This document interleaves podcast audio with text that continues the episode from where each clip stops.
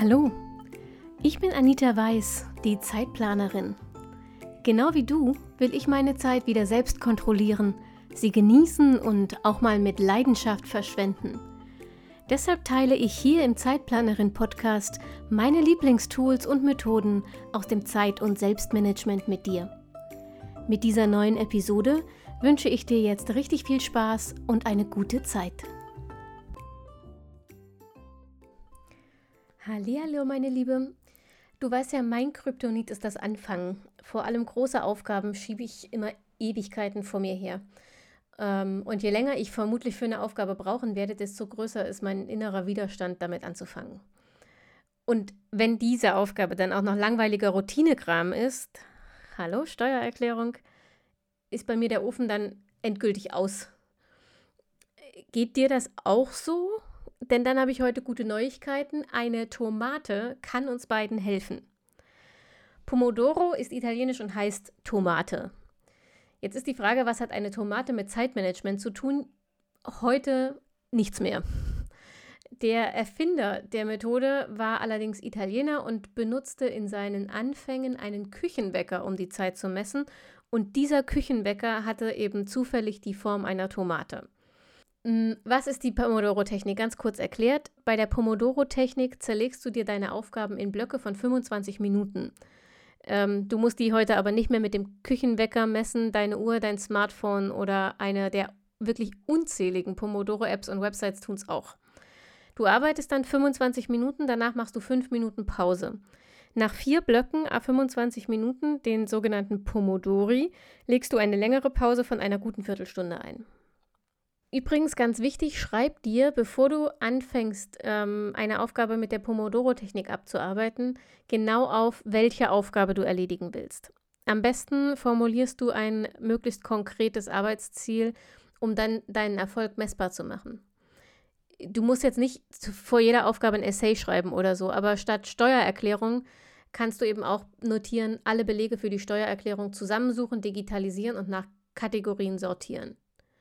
Glaub mir, dein Zeitplanerinnenherz wird das lieben, ähm, denn selbst wenn du die Steuererklärung nach dieser Pomodoro-Einheit noch nicht ans Finanzamt schicken kannst, fühlt es sich wie ein Erfolgserlebnis an, weil du hinter dein Ziel für diese Arbeitseinheit einen dicken, fetten Haken machen kannst. Aus demselben Grund solltest du dir jedes der erledigten Pomodori, also jede der 25-Minuten-Einheiten, irgendwo notieren. Während der Arbeit selbst motiviert es dich, weil du eben einfach wieder einen 25-Minuten-Block abhaken kannst. Und später, wenn du das im Überblick siehst, macht es dich stolz, ähm, wenn du siehst, wie lange du durchgehalten hast. Bei mir übrigens funktioniert das schon mit einem einzigen 25-Minuten-Block, denn mich 25 Minuten wirklich auf eine ätzende Routineaufgabe zu konzentrieren, das ist für mich ein Fall für Sekt und Pralinen, wenn ich das geschafft habe. Hm, was bringt dir jetzt die Pomodoro-Technik?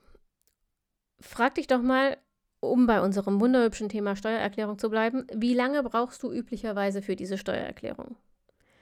Wenn du ungefähr so tickst wie ich, dann geht das bei dir auch nicht unter vier Stunden ab, richtig?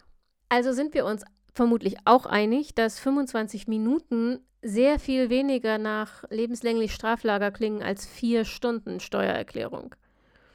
Und das ist der erste große Vorteil der Pomodoro-Technik. Die Arbeit wird durch die Einteilung in die Blöcke besser verdaulich, sie wird überschaubarer und damit bist du eher bereit, sie anzugehen. Denn immerhin schreibt dir ja niemand vor, wie lange du dabei bleiben musst.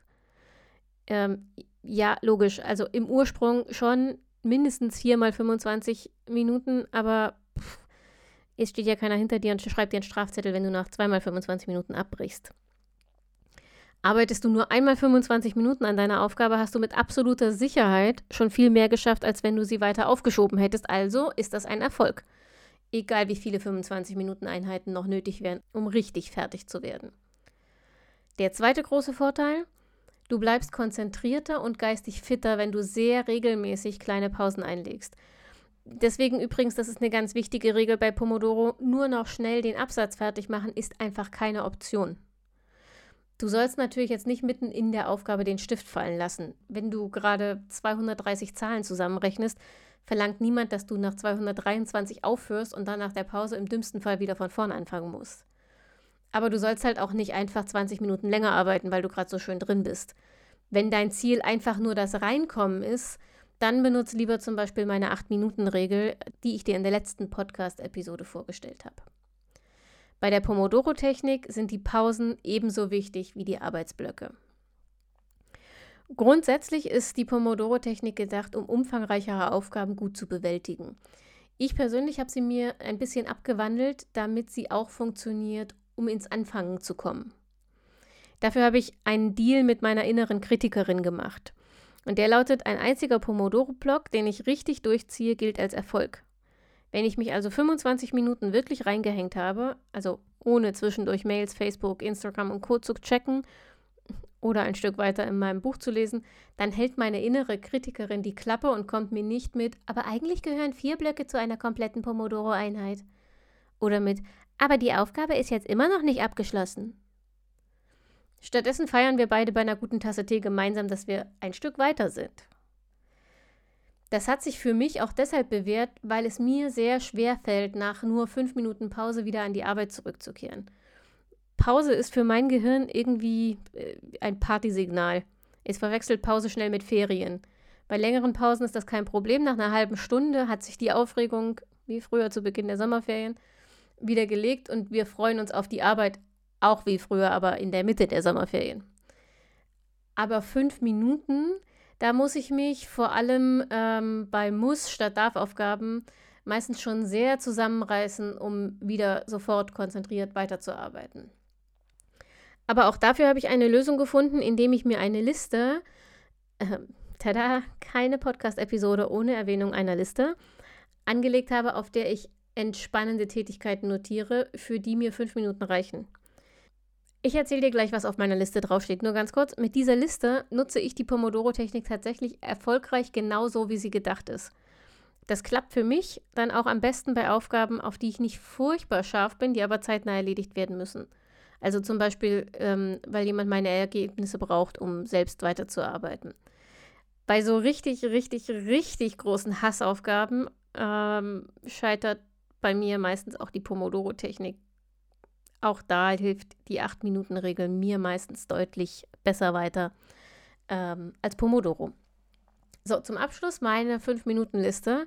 Vielleicht ist sie für dich eine Inspiration, aber ich empfehle wie immer, schreib dir deine eigene Liste. Du weißt ja, wir sind alle unterschiedlich und was für mich funktioniert, muss für dich noch lange nicht funktionieren.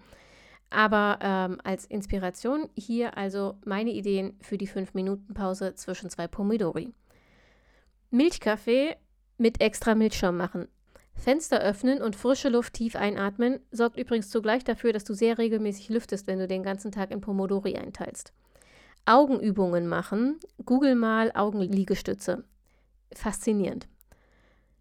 Liegestütze, Sit-Ups, Planks, Kniebeuge oder ein Mini-Yoga-Flow einschieben. Fünf Minuten.